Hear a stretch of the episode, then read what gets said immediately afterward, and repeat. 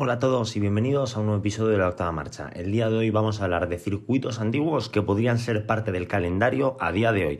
Así que sin más dilación, apagamos el semáforo y arrancamos. Vale, antes de comenzar, decir que no hay, o sea, no es ningún rumor esto, ¿vale? O sea, no son rumores de que este circuito podría volver o el otro. Eh, vamos a hablar de esos circuitos que formaron parte en su día del calendario de la Fórmula 1 y que podrían volver a ser parte, o sea, por las normas de la FIA, podrían volver a ser parte del calendario. No quiere decir que vayan a volver a ser parte o que no eh, vayan a o que vayan a quedarse en el olvido. Sencillamente son algunos circuitos, no voy a coger todos los que tengo porque son un montón, me podría tirar 40 o 45 minutos hablando de esto. Eh, vamos a hablar de algunos circuitos así, los más famosos. Eh, voy a comentar ahora de pasada algunos de los que no voy a hablar. Y si yo los incluiría de nuevo en el calendario o no. ¿Vale? Y ya eh, luego sí que vamos a hablar de esos circuitos españoles, ¿vale? Porque pues soy de España, pues por hablar un poco de los españoles. Vale, ahora vamos a hablar un poco de los requisitos que pone la FIA, aunque el primero no me he puesto a medirlo, ¿vale? Porque eh, literalmente he revisado todos los circuitos que han formado parte alguna vez del calendario. Entonces ahora entenderéis que no, no me voy a poner a medir las rectas de todos los circuitos. Eh, las rectas del circuito tienen que ser menores a 2 kilómetros. Este requisito, como digo, no lo he mirado. He tenido en cuenta estos dos siguientes requisitos. El circuito ha de medir más de 3,5 kilómetros. Mónaco tiene la excepción. Y lo que he leído es que se recomienda que sean de menos de 7. Yo tengo entendido que son menos de 7. La limitación son menos de 7, a excepción del Gran Premio de Bélgica, ¿vale? Que Spa-Francorchamps son 7.000, o sea, 7 kilómetros son 7.000 metros. Pues Spa mide 7.004 metros, ¿vale? Por 4 metros no cumple, entre comillas, la normativa. Pero se hace la excepción. Como digo, he mirado que cumplan esos requisitos, que estén entre 3,5 y 7 kilómetros. Los que tengan menos o más no los he metido, a excepción de los de España, por bueno, pues por, eh, por hablar un poco de los circuitos de España. Y luego también eh, voy a hablar de algunos circuitos que ya tienen, ese país ya tiene un gran premio, pero se, voy a decir si lo sustituiría por ese, por ese gran premio. Así que ahora sí, arrancamos. Vale, estaba grabando ya eh, lo que vais a escuchar a continuación, pero me, se me ha encendido la bombilla. Cuando diga los años, vale, no me refiero a que haya tenido que haber necesariamente carreras en todos esos años, ¿vale? Si yo digo, por ejemplo, un circuito que no vayamos a coger, eh, por ejemplo, el de Aintree en Inglaterra entre 1955 y 1962, no necesariamente desde 1955 hasta 1962 se disputaron carreras allí. Es el primer gran premio que se hizo en ese circuito y el último. Puede haber lapsos de por medio que no haya habido. Por ejemplo, me voy a inventar en no sé qué años han sido. Del 55 al 57 se corrió en Aintree y luego los años hasta 1961 no se corrió y los 61 y 62 sí. Vale, esto lo hago para simplificar un poco el podcast y no daros tanta información de años, de números, porque os vais a volver locos. Nos desplazamos para Australia para encontrarnos el circuito de Adelaida. Este circuito, que ya se disputó varios grandes premios allí, de 3,7 kilómetros entre los años 1985 y 1995 por poder podría volver, pero yo no lo sustituiría por Albert Park por una sencilla razón. Viendo el trazado, que los he visto para ver si escogería este circuito para representar al Gran Premio de Australia o no, los coches de hoy en día no creo que encajarían demasiado bien, ya que tiene demasiado giro de 90 grados, que no es un problema, tanto giro de 90 grados. El problema es que las rectas entre los giros, creo que son las curvas si no me equivoco, eh, o sea, esto lo estoy tirando de memoria, igual me equivoco. De la 3 a la 6 son rectas muy cortas con giros de 90 grados, entonces yo creo que no tendría el suficiente espectáculo como el que está buscando la FIA. Entonces yo no lo volvería a meter, aunque ha sido un circuito histórico y ha decidido algún que otro mundial como el de 1994 entre Michael Schumacher y Damon Hill nos vamos al viejo continente para ir al, Reino Unido, a Inglaterra. Aquí hay tres circuitos, pero voy a hablar de los dos últimos, ¿vale? Tenemos el de Aintree, que se disputó entre los años 1955 y 1962. No lo voy a comentar porque, como digo, si no me tiro una hora. Y sí que vamos a hablar de Brands Hatch y Donington Park.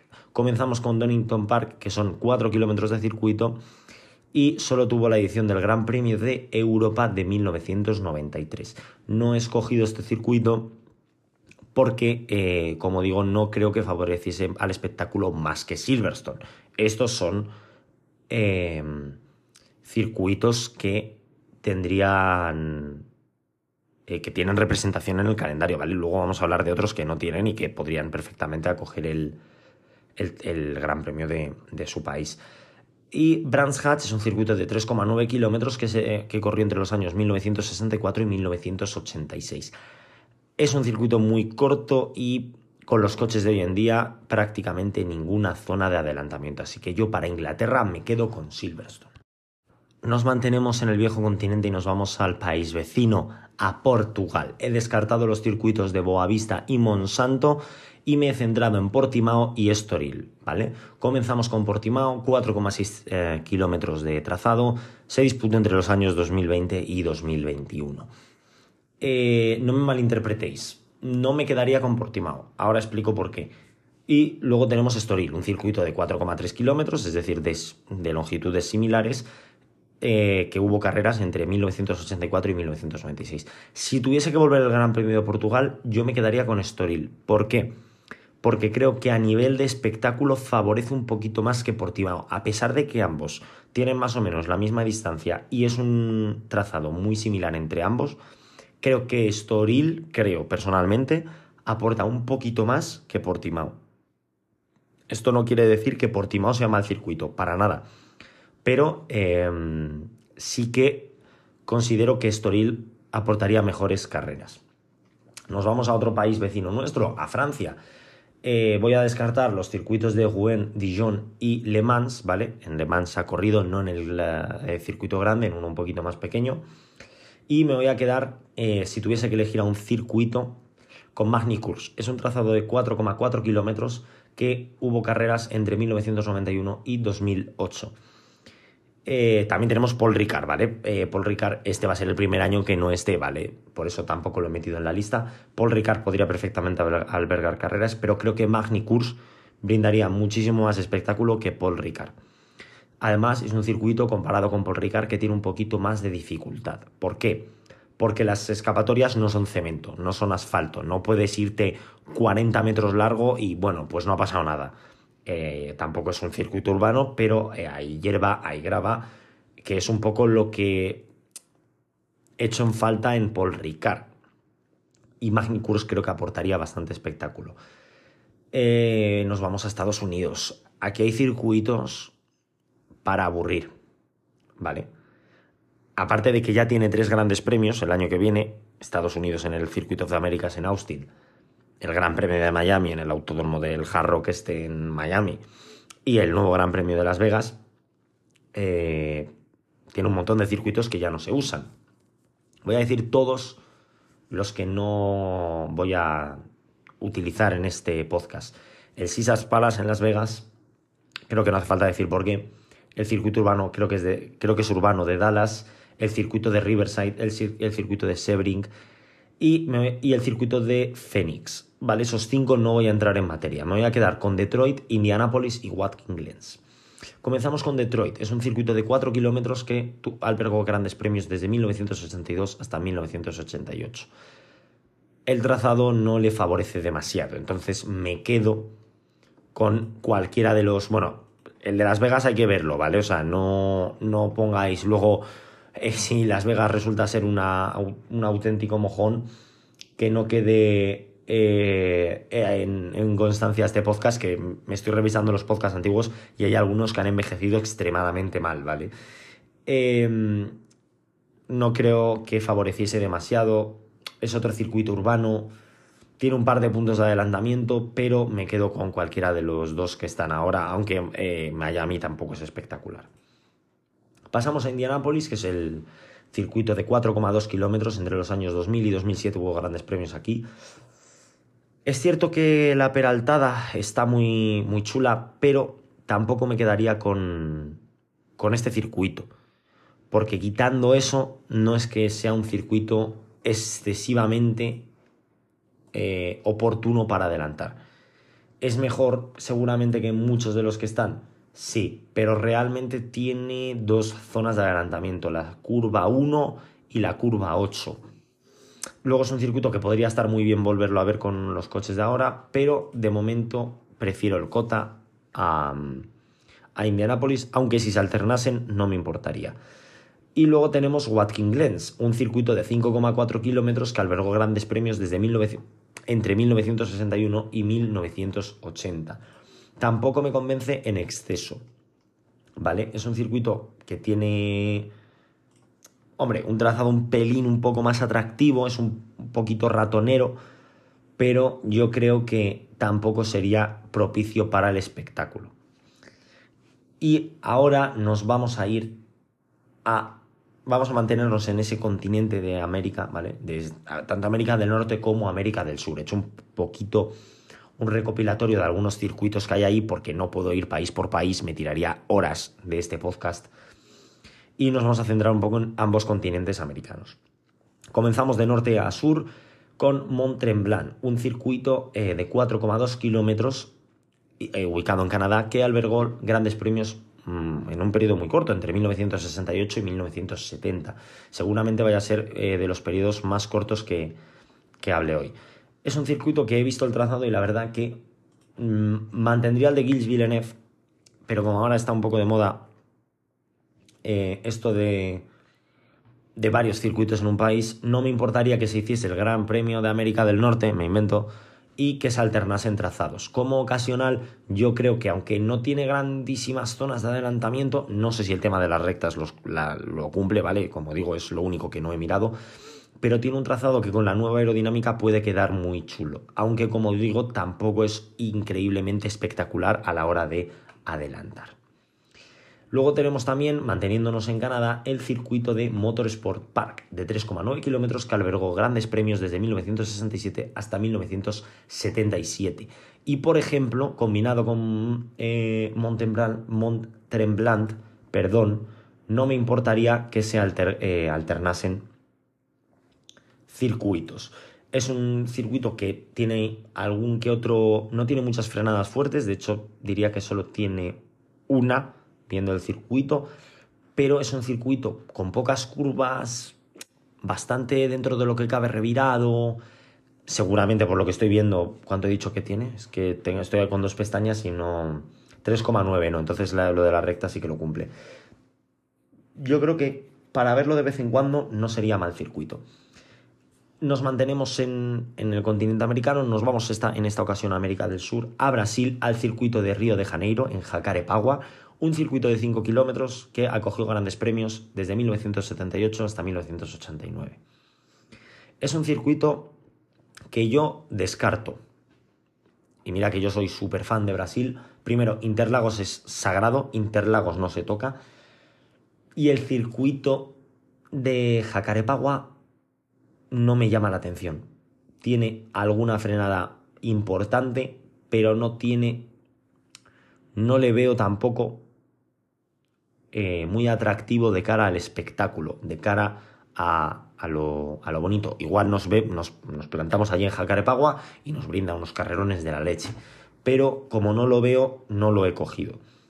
Y luego nos vamos al país vecino, a Argentina, al Autódromo Oscar y Juan Galvez, que es un trazado de 4,2 kilómetros que recogió grandes premios entre 1953 y 1998.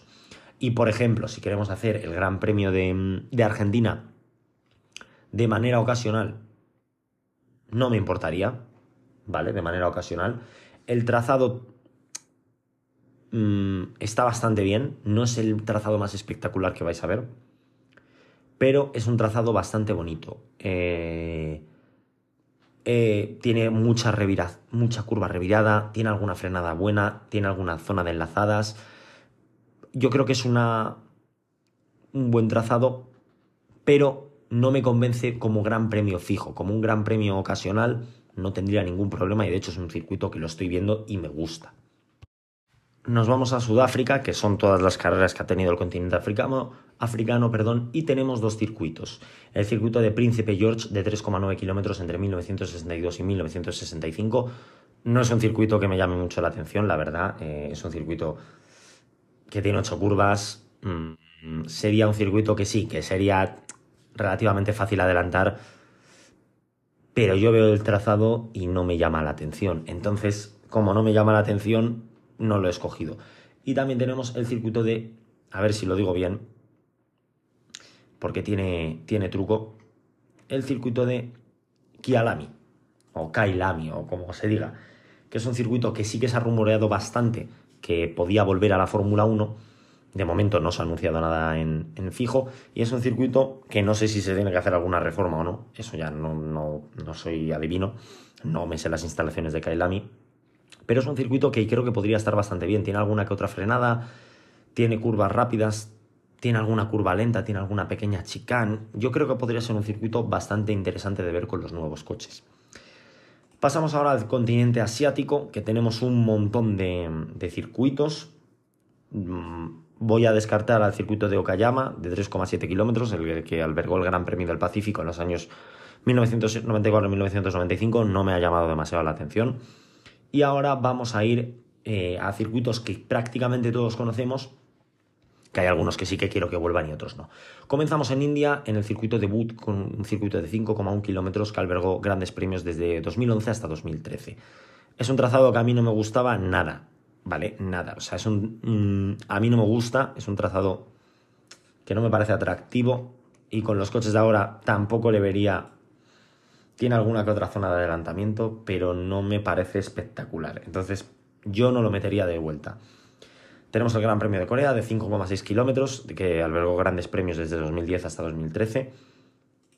No me importaría que volviese, tampoco lo pondría como un fijo. Si hay que traer de vuelta a otros circuitos, Corea no está en mis prioridades. Tiene una recta larga, se puede adelantar, es un circuito muy revirado luego. Creo que con la nueva aerodinámica podría estar muy interesante verlo pero tampoco es una prioridad total y absoluta en mi eh, cabeza. Tenemos el circuito de Fuji, un circuito de 4,5 kilómetros que, disputó, que ha disputado cuatro carreras, 1976 y 1977, 2007 y 2008. La verdad que no me importaría que se corriese en Fuji siempre y cuando se alternase con Suzuka, es decir, un año Fuji, un año Suzuka. Yo creo que entre los dos podrían brindarnos grandes cosas. Luego tenemos Circuito Malasia, Sepang, 5,5 kilómetros. Disputó grandes premios desde 1999 hasta 2017. Un rotundo sí. Sepang tiene que volver. Sepang tiene que volver. Necesito que vuelva Sepang. Creo que con los coches de ahora, Sepang podría ser un circuito brutal. Y por último, en este continente tenemos el circuito de Shanghái, en China, un circuito de 5,4 kilómetros que albergó grandes premios desde 2004 hasta 2019. En 2020 estaba previsto que volviese, se canceló por el COVID. En 2021 estaba previsto que volviese, se canceló por el COVID. En 2022 estaba previsto que volviese, se canceló por el COVID. En 2023 estaba eh, firmado para el calendario y se ha vuelto a cancelar por el COVID. Llevamos ya 3-4 años sin él. Hemos visto que no es una carrera imprescindible. Que esté de vez en cuando no me importaría, pero como circuito fijo no lo veo. No me gusta, no es un circuito que me llame excesivamente la atención. Y ahora os voy a llevar de tour por Europa. Eh, comenzamos con Estambul, un circuito de 5,3 kilómetros ubicado en Turquía, que ha albergado carreras desde entre 2005 y 2021. Viendo los últimos años, lo sé, especialmente los dos últimos, es un circuito que creo que tiene que volver. Eh, seguramente por problemas económicos no esté de vuelta en la Fórmula 1, pero es un circuito que debería volver. Es un circuito que nos ha brindado dos carrerones en la nueva era, la última vez previa a 2020 era 2011. Pero estas dos últimas carreras han sido espectaculares y debería volver. Em, tenemos, voy a ir rápido a los que no he cogido porque no me parecen atractivos. Mugello, un circuito de 5,2 kilómetros, solo estuvo en el año 2020 y tampoco fue la leche. No brinda demasiado espectáculo. El circuito de Nivelles en Bélgica de 3,7 kilómetros entre 1972 y 1974. Prefiero mil veces a Spa, la verdad. El circuito de Anderstorp, Anderstorp en Suecia, 4 eh, kilómetros entre el 73 y el 78. No me parece brillante el circuito. lo he visto y no me ha llamado la atención. Y ahora eh, volvemos ya un poquito a entrar en detalles. Comenzamos con Sochi, un circuito de 5,8 kilómetros entre 2014 y 2021. Yo no lo traería de vuelta, quitando el tema política, que yo ahí no me meto porque hay muchos circuitos de aquí que no pueden volver por razones eh, políticas. Sochi es uno de ellos. Tampoco brinda demasiado espectáculo, la verdad. Era un circuito que era siempre muy criticado. Está bien, pero tampoco es espectacular. Prefiero que haya otras carreras en el calendario. Folder en Bélgica, 4,2 kilómetros, grandes premios entre 1973 y 1984. Es el circuito donde falleció Gilles Villeneuve. Y la verdad es que lo he visto y no me importaría que fuese un ocasional. Por ejemplo, el Gran Premio de Europa que lo vayan alternando entre Estambul y Zolder. Que un año sea en Estambul, otro año en Zolder. Pues estaría bastante bien. Y luego nos vamos a Alemania. No, no me he olvidado de, de Alemania. Lo siento, no, no me voy a olvidar de, un poco de mis niños, ¿no? O sea, son dos circuitos que a pesar de que a mí Nürburgring no me gusta, ¿vale? No es algo que me encante a nivel de correrlo, es muy bonito y ofrece algo de espectáculo. Comenzamos con Hockenheim, un circuito de 4,5 kilómetros, ha disputado carreras entre 1970 y 2019, y Nürburgring, la versión de 5,1 kilómetros, hago un inciso. Lleva desde 1951 la versión del Nordschleife y desde 1985 hasta 2020, alternando épocas de, con carreras en, en Nürburgring y sin carreras en Nürburgring, el circuito de Grand Prix, ¿vale? No sé cómo se llama, el Strecke creo que se llama. El Nordschleife es inviable, son 20 kilómetros, excede esos 7. El trazado no está hecho para la Fórmula 1 de ahora y es peligroso el Nürburgring cortito y Hockenheim, me gustaría que volviesen como Gran Premio de Alemania un poco la dinámica que tenían antes de, de 2010, de 2014. Por ejemplo, en 2014 fue en Hockenheim, 2013 Nürburgring, 2012 Hockenheim, 2011 Nürburgring, 2010 Hockenheim, 2009 Nürburgring, 2008 creo que no lo sé, no recuerdo como fue. En 2015 no hubo Alemania, en 2016 volvió Hockenheim y luego en 2017 creo que no hubo, 2018 y 2019 fue Hockenheim y en 2020 el Gran Premio de Eiffel en el circuito de Nürburgring. Sí que me gustaría volver a verlos alternados uno al otro.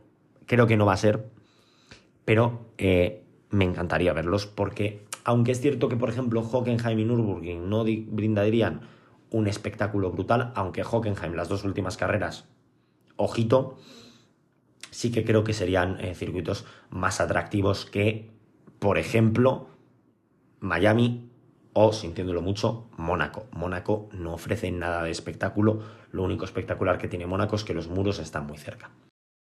Y terminamos el tour por Europa en España. Voy a explayarme un poquito más en estos circuitos.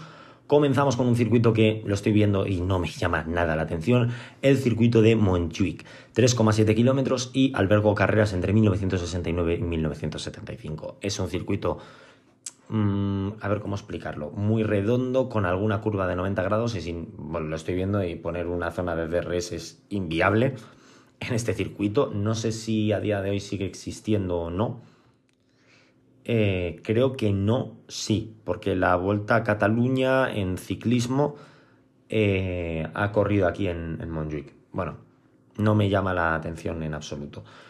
Otro circuito, tenemos el de Pedralbes, de 6,3 kilómetros, tan solo disputó entre 1951 y 1954. Bueno, de hecho, 1951 y 1954.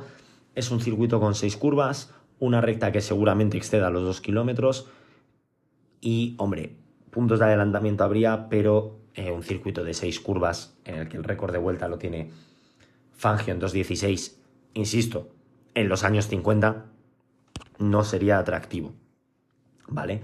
Luego tenemos también eh, el circuito de Valencia, de 5,4 kilómetros entre 2008 y 2012, no puede volver por dos razones. La primera, eh, no creo que fuese atractivo, no lo era en su día, aunque hemos vivido carreras espectaculares, sobre todo 2012.